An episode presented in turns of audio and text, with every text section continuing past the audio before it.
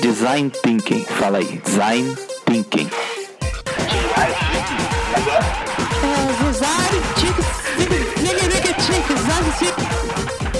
Design Thinking Possível. Olá, que tal? Tudo legal? Hoje é o nono episódio do podcast Design Thinking Impossível. A gente está hospedado no SoundCloud. Então, se você tiver alguma pergunta para fazer, escreve aí nos comentários que eu gravo a resposta e te aviso. Caraca, penúltimo capítulo, aliás. Tava tendo uma saudade de vocês já, mas vamos lá. No último episódio, a gente falou sobre protótipos e sobre como eles mudam radicalmente a relação entre a evolução do produto e o setup da expectativa dos clientes com as entregas. Agora é a hora boa para falar sobre a avaliação desses protótipos e como a gente capitaliza isso para melhorar efetivamente não só o ciclo de entrega, mas também a forma de trabalhar do time que está envolvido em fazer as paradas acontecerem. Isto posto, o mito que a gente estraçalha hoje é o de que, depois de entendermos as necessidades dos clientes, clientes e consensarmos as melhores ideias para satisfazê-las, é hora de tirá-los da jogada e focar em execução rápida e ágil. Bullshit!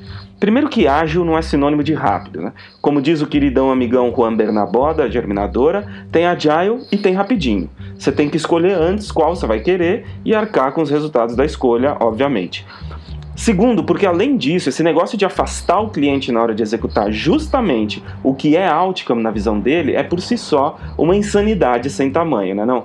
Só eu acho meio vacilo você investir um tempão tentando entender o que é valor percebido para o outro e aos 45 minutos do segundo tempo deixar a arrogância encher seu coraçãozinho peludo e tirar da jogada aquele único ser que verdadeiramente pode confirmar se você está no caminho certo? Fala aí, galera, tô viajando ou nem?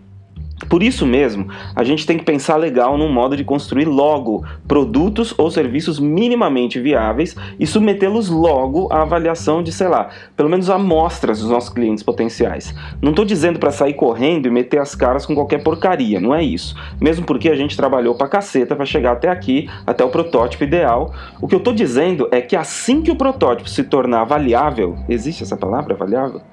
A, gente deveria colocá-lo à prova sim, por dois motivos básicos. Primeiro, porque a gente mesmo aprende com quem potencialmente vai consumir quais ajustes finos precisam ser feitos para o nosso lance se tornar uma parada altamente adotável. Segundo, porque quanto antes a gente errar e aprender, mais barato e capitalizável esse erro fica, porque no fim vira aprendizado, e erro que resulta em aprendizado é da hora demais, certo? É tipo assim, imagina uma situação em que você vai casar daqui a 30 dias e me pede para eu fazer o teu bolo de casamento. Ao invés de eu fazer tudo sozinho e te chamar só no 28º dia para ver se tá tudo certo, correndo um risco monstro de eu fazer tudo errado e vir com desculpinha de que eu entreguei o que você pediu, um bolo no prazo, o que, que eu faria?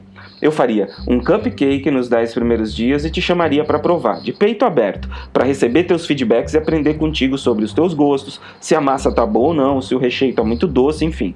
Nos 10 dias seguintes eu faria um bolinho maior, tipo aniversário, considerando tudo que você me falou sobre o cupcake e mais o que você me falaria sobre o bolo maior, tipo detalhes de decoração e o que mais é.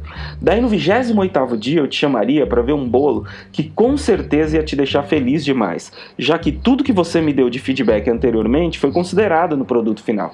É tipo aquele sentimento: putz, esse bolo é nosso. E já que a gente co-criou essa parada, só me diz onde eu assino. Jafredo, shut up and take my money, sabe? Muito foda isso, vai. E justamente aí cai de maduro a dica boa de hoje. Roadmaps experimentais são muito mais sexy do que planos de projeto antipaticões. Ao invés de data e feature, o roadmap de evolução do produto que encanta realmente deve usar milestones experimentais como unidade de progresso. Pensa no exemplo do bolo de casamento que eu dei agora há pouco. Começo produzindo cupcake para já ir aprendendo sobre massa, logística, fornecedores, desejos do cliente e vou crescendo em experiência junto com o meu cliente, capitalizando mesmo o aprendizado, mudando rápido o status quo do meu cliente, já que a experiência que ele quer ter já começou ali mesmo, na entrega 1, ainda que não seja a final. Fora que ao longo do tempo, caso o cliente esteja pagando por um projeto teu, por exemplo, é muito mais tranquilo você pagar parcelas por coisas de valor imediatamente percebido do que pagar por promessa, sabe? E pensando bem, hoje em dia as empresas se especializaram em cobrar e pagar por gráficos gigantes e planos de projeto, mas no fundo, no fundo, ambos sofrem pra caraca com aquele desejo no fundo do coração de cobrar e pagar por valor percebido, por entregas transformacionais da jornada, ainda que em dose pequena.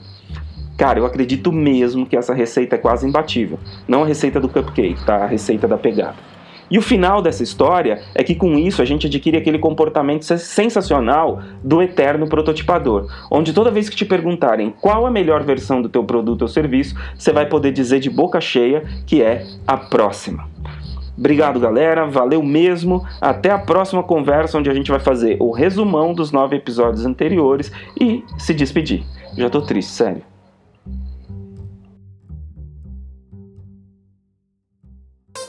Design Thinking. Fala aí. Design Thinking.